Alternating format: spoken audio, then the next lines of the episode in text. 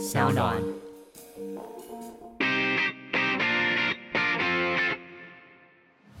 Come on，大家下班尬一下。欢迎收听下班尬一下，我是 Eric。今天的特别来宾呢，也算是我非常非常好的朋友。人家就就觉得我们俩不应该会是朋友，但是我们偏偏就是朋友，好吧？很好的兄弟，让我们欢迎这个在台湾呢算是数一数二的运动行销公司展翼运动行销的创办人张宪民，掌声鼓励一下。Hello，各位听众朋友，大家好，Eric 你好，一一听就知道那个罐头声音，再请我们制作人多加一点，一定要，要不然那个这个欢迎有点稀稀落落的。好啦，其实我我就想，此时此刻这个疫情的关系，我们俩都是做这一行的。那我们常常讲，这这一行就是当大家想到的时候好羡慕，没有想到的时候完全都记不起来。真的，这段时间感触还蛮深的啦。因为其实讲真的，之前一开始当然会担心，一开始爆发的时候，那已经做好，其实前阵子做好比较坏的准备，就是说，哎、大概第一季大概就是这样，就是烧嘛。嗯，但没想到，哦，整个现在是第二季影响。其实，在我们这个产业，其实我不知道你们啦，我们第二季、第三季是还蛮重要的。其实你们的旺季是在二三季，二三季我们是三四季，你们三四企业活动，对啊对。但基本上我现在都这样讲，我们都是挂蛋，现在目前都还一路挂蛋当中。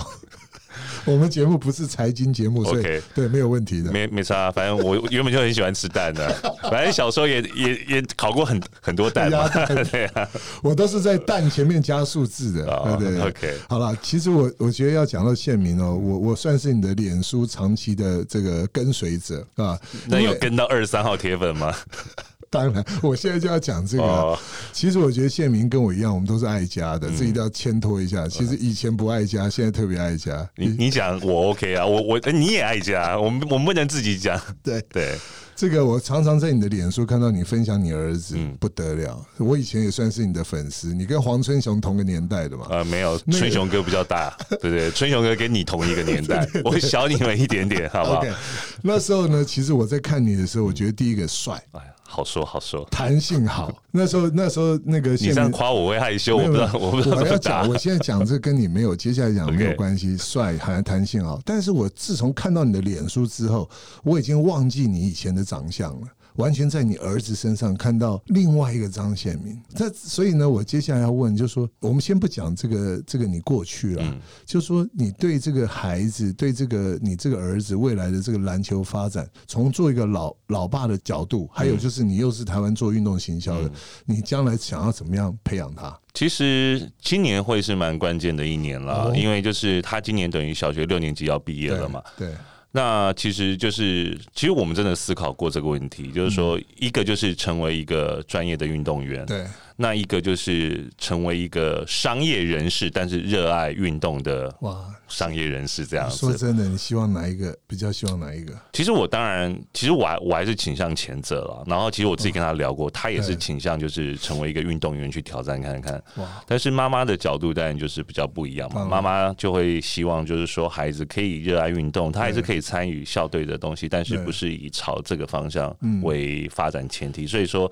其实妈妈给他安排的就是比较多元化，包含他也要去练乐团，他也是管管乐团，所以所以妈妈对他的。我觉得妈妈应该是属于比较后者，所以我们现在最近还在拉扯，对对对，就是这两个月要要要决定了，因为哦，他没错，因为他如果要朝运动员发展的话，嗯嗯就是可能要去比较专业性的学校，然后、嗯。那因为他现在念的学校是比较偏，就是体育就是一个好玩的一个对兴趣。那在学校的话，比较像社团性质，对，那就可能真的走走这个体系的话，那就是我我刚刚讲的就会朝后者，就是呃，朝一个就是培养他未来在运动上面，嗯不管各种运动或者是音乐都不错的一个商业人士这样子。我我知道他还有个姐姐啦，那姐姐当然就是现在我想书念得好，嗯然后他在音乐的这个表现上也非常非常棒嘛，对不对？所以这个儿子，我觉得你应该对他有很多期待哈。应该就是说，因为姐姐就是照，就是已经很很就就从幼稚园一路到现在已经直升到高中了。那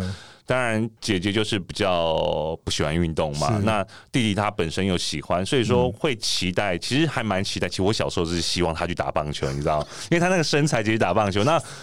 那我们自己在这个产业，我们知道说，其实台湾人的竞争力就是在棒球场上。所以说，如果说其实真的有机会挑战更高层级的时候，其实是棒球是比较是。比较有机会的。是是是，因为棒球还有很多技巧性的东西，那嗯。那个篮球身体冲冲撞太多，你真的要跟美国那些黑人，不是你说那种竞争是真的有一点难啦，因为你是你先条件就在那边，对，所以那时候我是原本是希望他打棒球，后来四年级加入到学校的球队之后，他就喜欢上篮球了，所以其实还蛮想看看他可以打到什么样子。对。对啊，不过我自己这样观察他，我觉得他进步很快诶，而且你知道，在他这个时候，他现在是国小嘛，国小。国中嘛，对，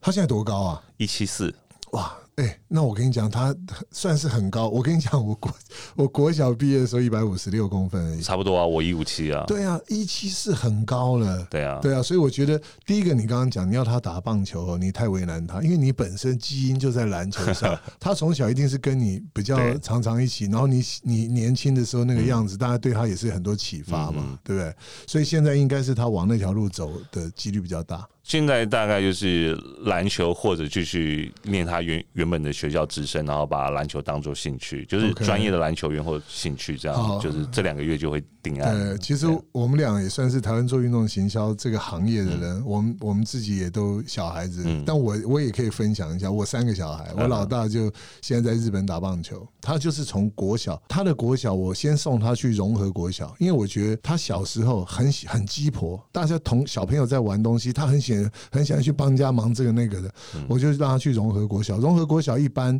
有三分之一的那种那个残障的人士，所以要有两个照顾一个小朋友。到了三年级毕业，他就去念专业的棒球学校。因为我我发现他也很好动，所以就打棒球，然后就一路国小、国中到高中，现在在日本。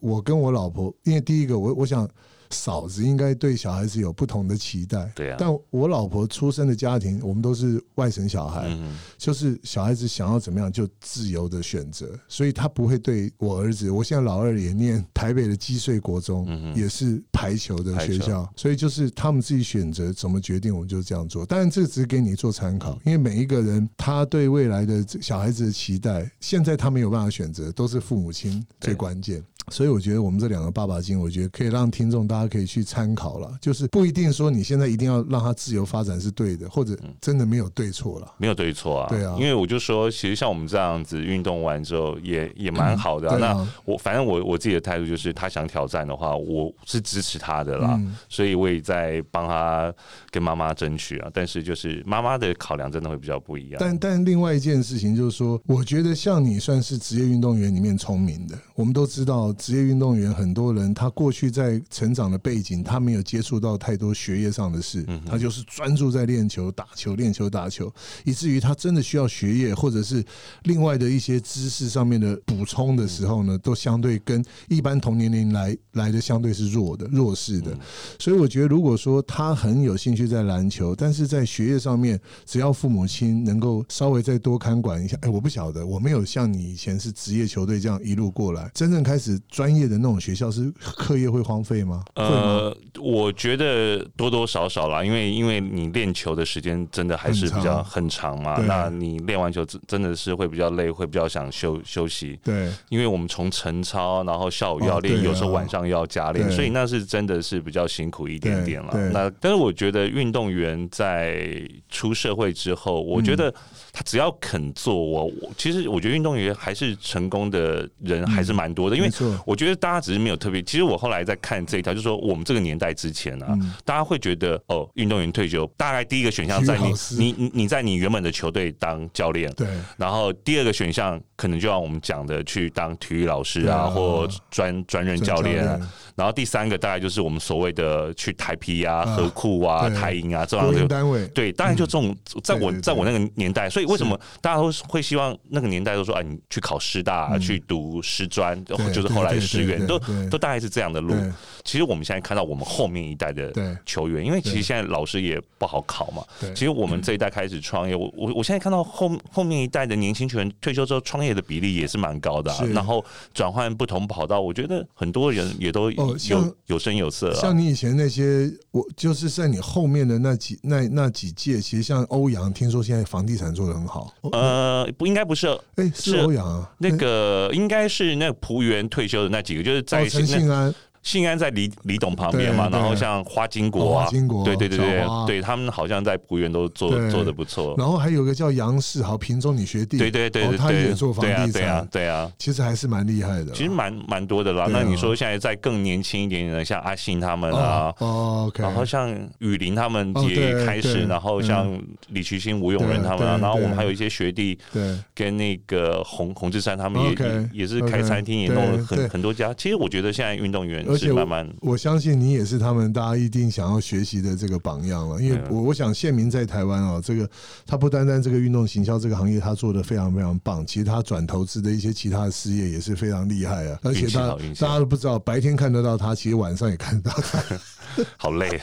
我昨天晚上也是加班到还蛮晚。我看得出来，以后记得我要访问县民都要排下午哈。早上通常他有早班，对对对，晚班上的比较晚。其实刚刚讲到你儿子，当然我们也希望他能够从学业跟他真的兴趣的篮球还是能够结合，然后还是能够往你这个像他老爸这条路去走。我觉得并没有，就你跟嫂子讲了，就以你来讲，其实并没有比较不好，嗯对不对？以你当时在念品中。对啊，你自己拿笔跟纸写给他看，他应该觉得好吧，听你老爸的。平中真的是我人生最快乐的生活，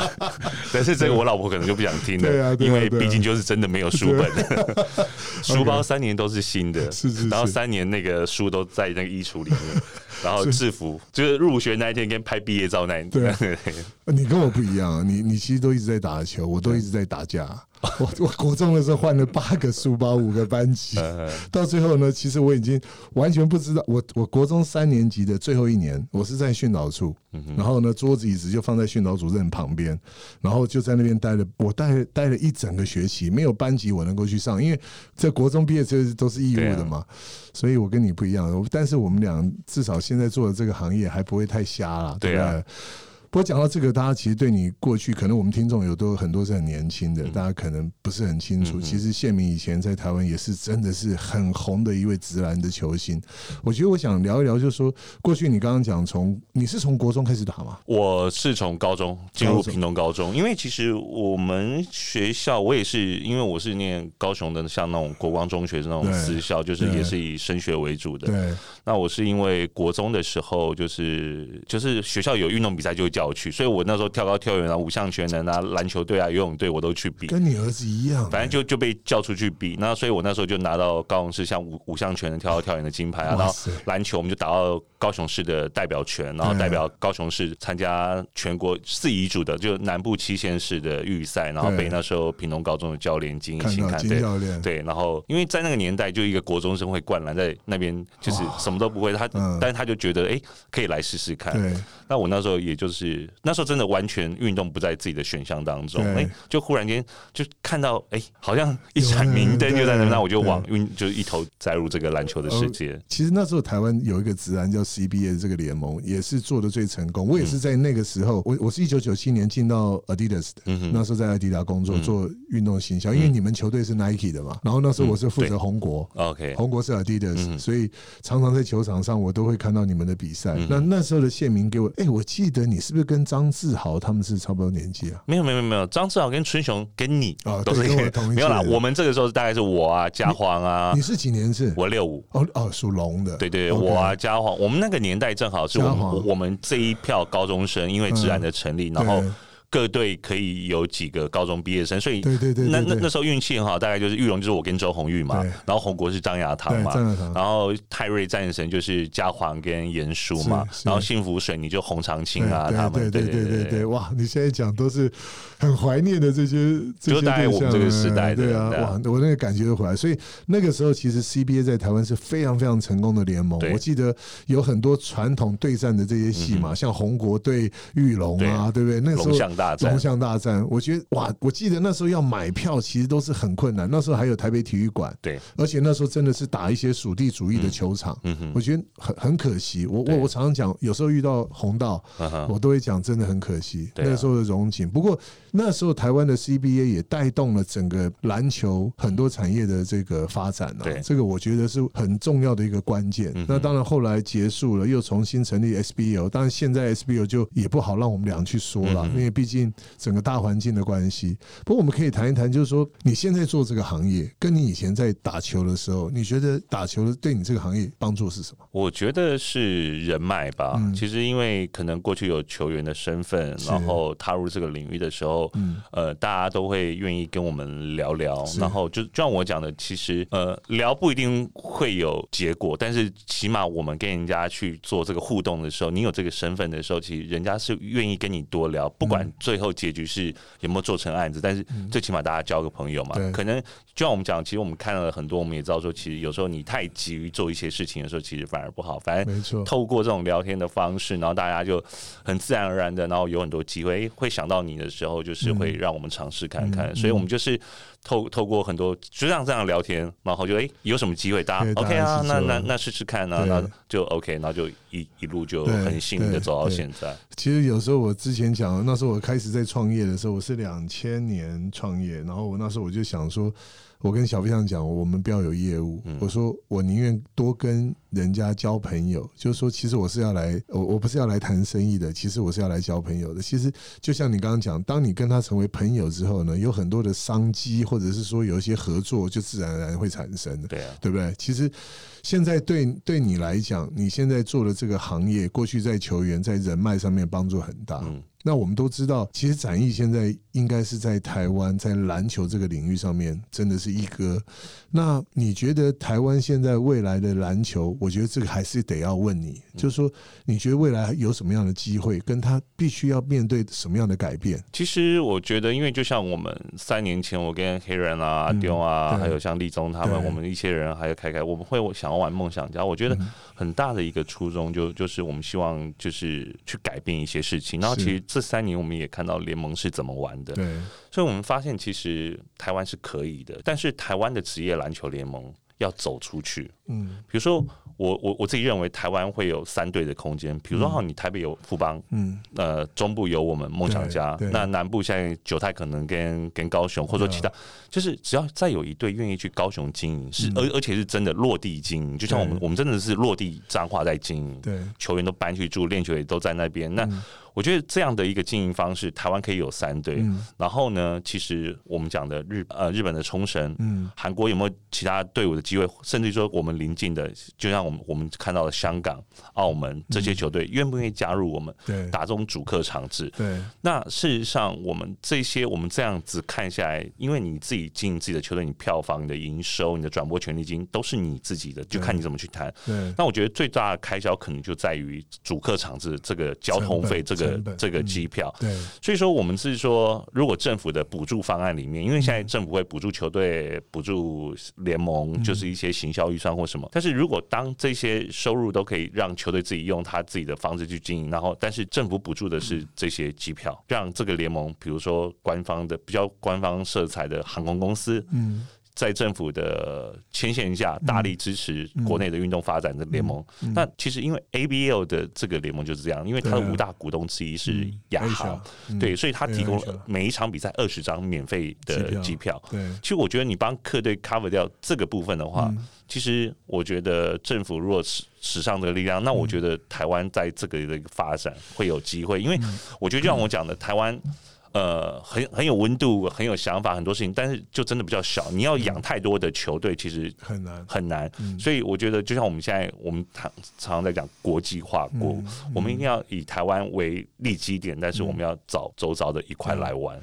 其实我上次也访问了一位这个特别来宾，就是他，他就是跑这个马拉松的这个选手。那他他也在分享，是说台湾真的没有一一场马拉松是一个国际 IP 级的。就是我刚刚讲，他们就是讲万金石啊、北马啊、田中马、啊高雄马这种，还有什么泰鲁格马，但是它仅止于在小区域里面，大家可能很清楚、很知道，但它没有办法像世界六大马拉松那种，所以它中间有很多的问题都在谈政府。所以你刚刚也讲到一个问题，就是说，台湾如果要发展职业篮球，政府扮演的角色很重要。除了你刚刚讲航空的补贴等等，但是还是应该有很多的政策，或者是有一些一些法令，应该对这些我我我想县民也不可讳言的，现在这个疫情对你们这种经营球队来讲，那影响很大，很伤啊。对啊，所以你刚刚讲说政府在这种呃机票的补贴，或者透过国营的这些航空公司合作，有没有在其他部分也应该要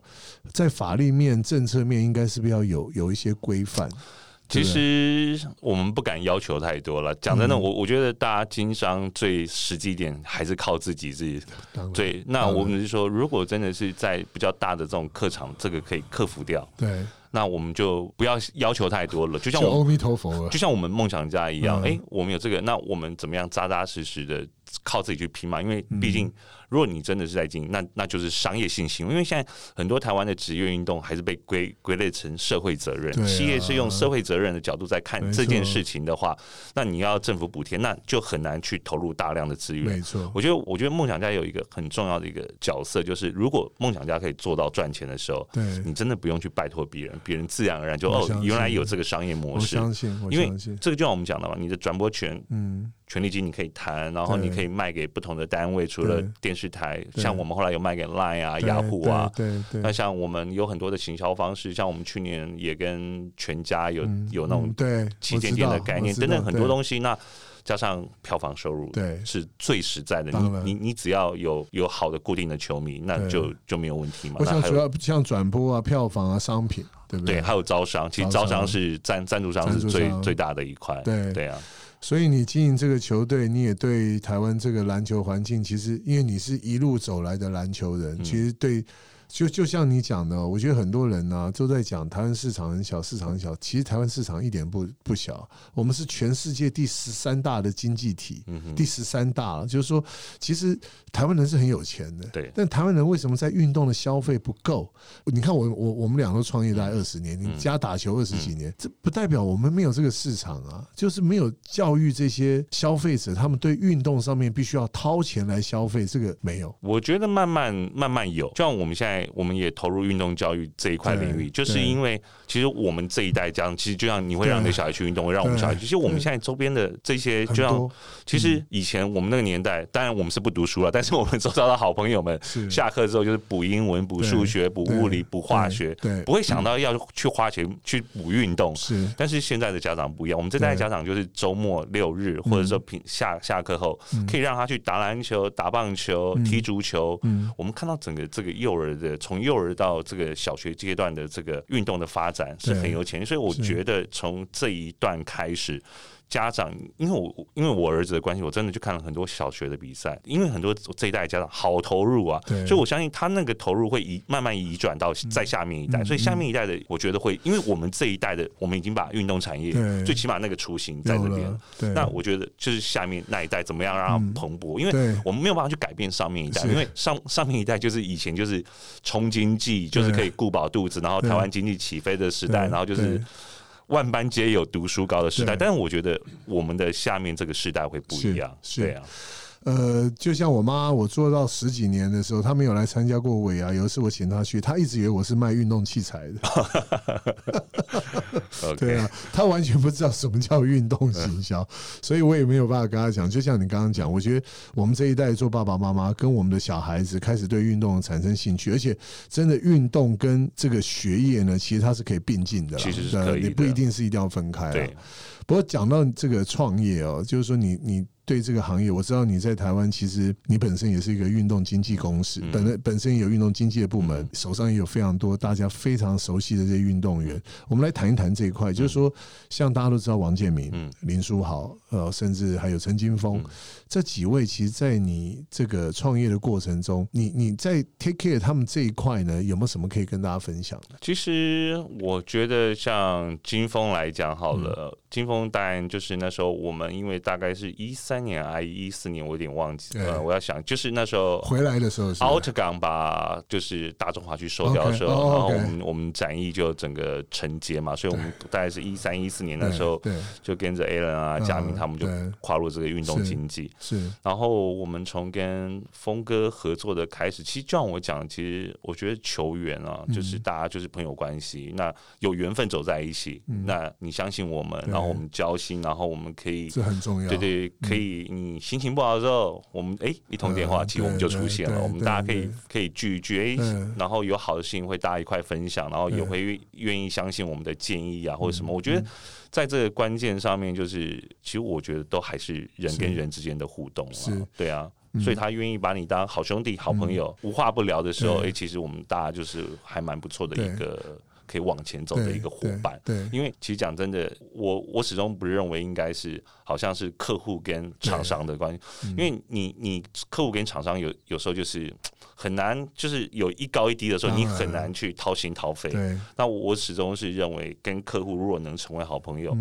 当然，你你这一次预算不够，我们还是会我们无所谓啊，因为我们想要，其实后面呈现的东西是好的，是我们乐于那个成就感是会会更大。我我其实认识你大概快十几年，我记得很久了，我已经记不起来。应该有应该有二十年我觉得我觉得谢明有一个特质啊，我觉得你一直让人家跟你的距离不是很远，是很 close，所以你今天不管在餐饮业或者在运动行销业，你一直都做的很成功。那你刚刚讲，其实跟这些球员的相处，你真的要。把他当家人看，对你如果没有办法把他当家人看，他没有办法把他心里的问题告诉你，他就没有办法在球场上好的表现。他没有办法在球场上好的表现，你就没有办法从他身上创造更多的利益，嗯嗯，对不对？因为经纪人毕竟还是要在商言商，嗯嗯，那这个东西都关系着球员的表现，对。所以我觉得，刚不管是建，不管是建明也好，金鹏啊，或者是。呃，林书豪，我相信你陪着他们，这个东西啊，只有我们俩知道，痛苦跟辛苦，对啊，不不不为外人道了，这我们自己晓得。不过，我想，呃，展翼从一个大概几个人的公司，到现在跨足到大陆，到台湾，然后你自己本身现在也有球队。然后你自己又有一些餐饮业，这么多事情你怎么管？呃，我觉得就是专业经理人非常重要了。就是说，其实我们在上海、北京都有，我们上海有总总经理嘛，那北京有副总，然后在台湾有执执行长，然后各个下面的不管是都有所谓每一个集团的总经理，其实他们都把他们自己都做的蛮好的。所以对我而言，我不会去干涉他们专业领域太多。其实就像我讲，我只管理那个总。总经理，对我就是把他当成自己的好弟弟、好伙伴，然后就是给他们最好的，那他们就自然而然，嗯，对呀，嗯，我们我们这个行业哦，你要跟其他人家在做商业操作的那种公司是完全不一样，嗯，对不对？我觉得我们谈人人的这一部分会比较多。我因为我觉得每个人的管理模式不一样，那我自己是比较喜欢就是人跟人的互动是，因为我始终相信人对了就可以一起走下去，那人不。对你，你你讲再多数字，那那没有意义，因为你人不对，你你的数字是漂亮的，也会因为数数字漂亮而争吵。对，那你数字不漂亮，那更不用讲，那更更是吵。但是你人对的时候，它自然而然会带出一个很漂亮的数字。以前在跟很多客户啊，或者是说我们接下来我我我或者我在办的很多比赛。我我始终讲哦，人家都说我们是做 to B 的，不不，就是说我有 to B 有 to C，可是我觉得我不喜欢这样讲。其实我们都做跟人有关的产业，跟人互动有关的。不管你是办比赛，我们也知道你有一个 Be Hero 的品牌，有商品，然后你做餐饮，然后你你你做运动经济，你办比赛办活动，你每天面对都是消费者。对。对不对？对，所以你刚刚讲说，也许透过一个饭局认识某个厂商，他只不过只是一个赞助商，但他在他拿钱给你做这件事情的支持的时候，你还是要帮他找到很多的消费者，对，都是对人。是啊，所以我觉得从这个角度来看，现在的展艺已经不是三年前、五年前的展艺了。那接下来我知道你有一个非常远大的计划，这个我就讲，我们做这一行的，总希望有我。我常讲哦，成功不一定要在我。嗯哼。以前我们看中华队，不管是篮球在场上只有五个，棒球有九个。你想靠一个人不可能赢一场比赛，对不对？今天如果王建民投没有林志胜打全垒打，他也不可能会赢。所以不一定不不用在我，但听说不是听说了，其实我们彼此都一直很了解对方。嗯，你现在有什么样大的计划可以跟大家分享的？你说展翼吗？对，展翼，展翼现在当然就是集团化嘛。那其实我们从二零一八年就转成是要朝 IPO 这条路，然后但是因为今年的这个疫情的关系，所以我们会做一些调整，但是。整个集团现在要做的就是朝这条路，然后做一个健康休闲娱乐集团的概念，然后就是说，我们从运动经济、运动行销、运动赛事到运动教育、呃健身房、公标案单位，再到场馆经营等等，这都是我们全部会去涉涉略的部分。对，那其实这个这个过程，我想对你来讲又是另外一种学习，对不对？就是很大的挑战，就像我讲的，其实应该在讲一场比赛可以靠一个人赢，但是那一个那一场比赛一定是小比赛，嗯，就是就像我讲的，可能像那种小学生的比赛，你可以靠天分，就可能一个小朋友就可以改变一个战局，真的。但是当我们真的走到国际市场的时候，就像你你讲的，不可能一个人去，一定要大家，你你要有墙头要好打，甚至要有工具人上去 set up 一下一个中继，甚至于说手背型的等等，嗯。嗯，代跑型的，就是如果你要打国际型的赛事，你要取得胜利，我觉得那那就是真的是一个很重要的一个大团队。然后团队里面或许有灵魂人物，但是每一个角色都不不能缺少。对啊，你你想想看。呃，在这个过程中，我想你开始要去改变你过去经营公司的这种心态啊，包括整个制度啊、合法合规啊。我觉得一家公司从无到有，我就讲哦，所有的事情呢，零到一最难，一到一百是相对简单的啊。我我觉得啦，那现在对你来讲，其实零到一已经做到了，展翼已经是一个非常有具规模的公司。那现在接下来要做的就是零到一百。那你要在 IPO 的过程中，你觉得你现在最需要去去 take care 的是什么？其实蛮多的，因为这条路这两年走下来，比我想象中的 哦还要复杂很多。那你刚刚有提到一个重点，我们过去是人质，因为我们过去就比较单纯一点，反正公司我我我说了算了嘛，那就哎钱要怎么花，要大家去玩啊，大家去怎么样？但是因为这这两年这样下来，哎。你看嘛，我们我们开玩笑讲，以前我们财务人事快三个人，我们现在已经光这个集合怎么已经到了十多个人。你很多事情，那相对的，就是慢慢的有一些，就是我觉得会有冲突的发生了。但我我觉得冲突发生是好事，因为就像大家习惯了一种自由的工作态度的时候，会慢慢的会习惯这种方式。但是就是你要大家忽然间在一个框架之下的时候，所以过去一两年也花了很多时间跟应该是说老陈吧，因为他们。因为新的人一定就习惯工工资这个制度，但是但是最重要的反而是这些老生，因为大家一路走来，走到这一条路，我们怎么样让他们知道说，其实我们走这条路是 为了大家更好。对，因为其实坦白说，就像我讲的，还好我们两年前有选择这条路，我觉得老天爷是不是冥冥之中都有在帮我？要不然，其实讲真的，如果说还是我独资的一个状况之下，哦，那碰到第一季北京、上海这种状况，台湾接下来的这种状况，那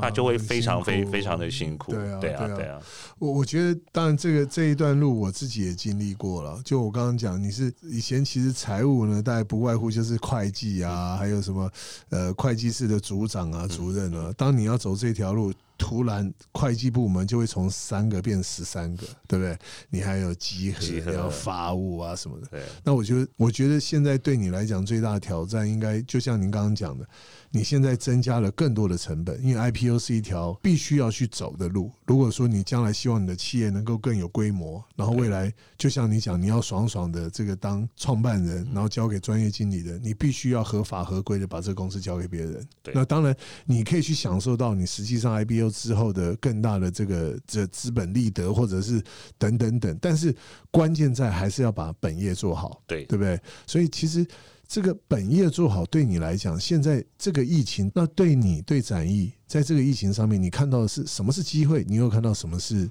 觉得你要？如果以我们主业来讲，因为我们过往做太多所谓的线下活动，对，那其实我们从三年前就一直要做线上，线上，但是因为线下都一直在成长，包含北京、上海也也都在成长，所以没错，有时候你你的这个东西在成长的时候，你会觉得哦，那个东西好吧，好吧，对。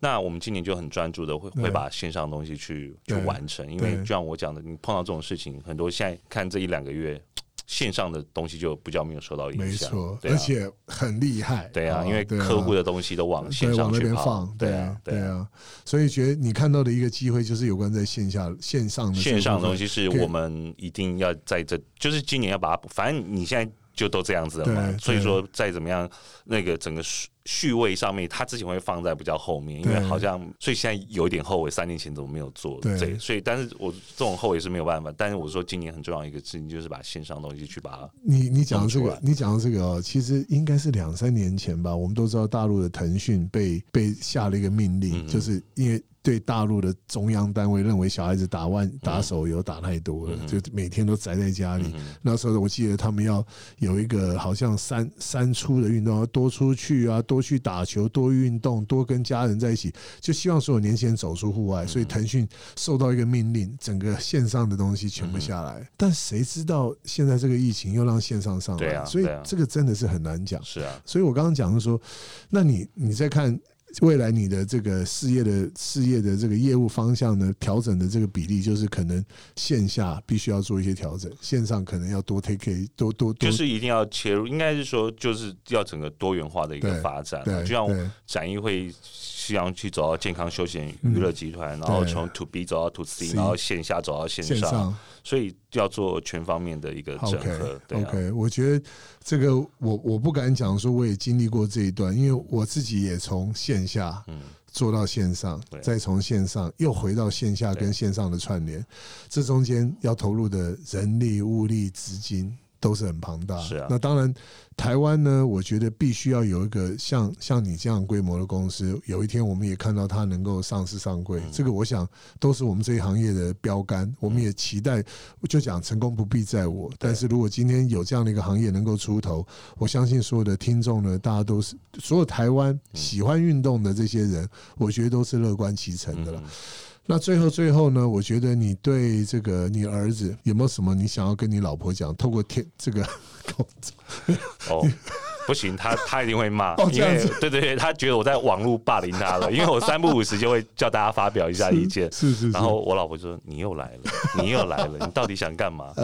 嗯，OK，所以他必须要从报章杂志跟这个影音上面看到你的。有有时候黑人也会帮我讲两句话：“ 你又来了，你干嘛要这样子？”OK，好了，其实我觉得，我当然从一个做阿贝的角度来讲，如果是我自己旁边的兄弟朋友，我都鼓励他们。让小孩子选择他要去选择，是啊，但是他不足的地方呢，做父母亲就是责任。我觉得小孩子，我觉得选择他自己想选择，那父母亲呢就在旁边陪着他们，给他们最大的支持。是啊，对不对？是。那今天呃一样，非常高兴访问到这个跟我算是同行的，其实我们俩真的很好。别人都讲说，哎，你跟谢敏，我我跟谢敏很好，他没有创业，我没开汉创的时候，我们就认识，所以我跟我我想今天跟听众讲，今天非常高兴能够访问到谢敏，也希望谢敏的儿子呢，未来呢能够，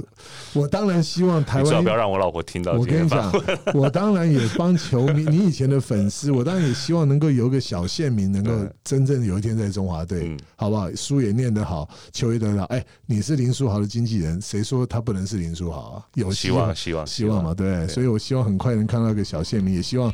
那个县民的展翼能够真正能够 IPO 的顺利，然后呢，我希望整个台湾的运动产业都能够成功，好不好？OK，那今天非常高兴访问到县民，希望下次呢我们再多花一点时间聊一聊，没有问题，反正我公司在这附近。OK，今天非常高兴，谢谢大家收听我们的下班尬一下，我们下周见，拜拜。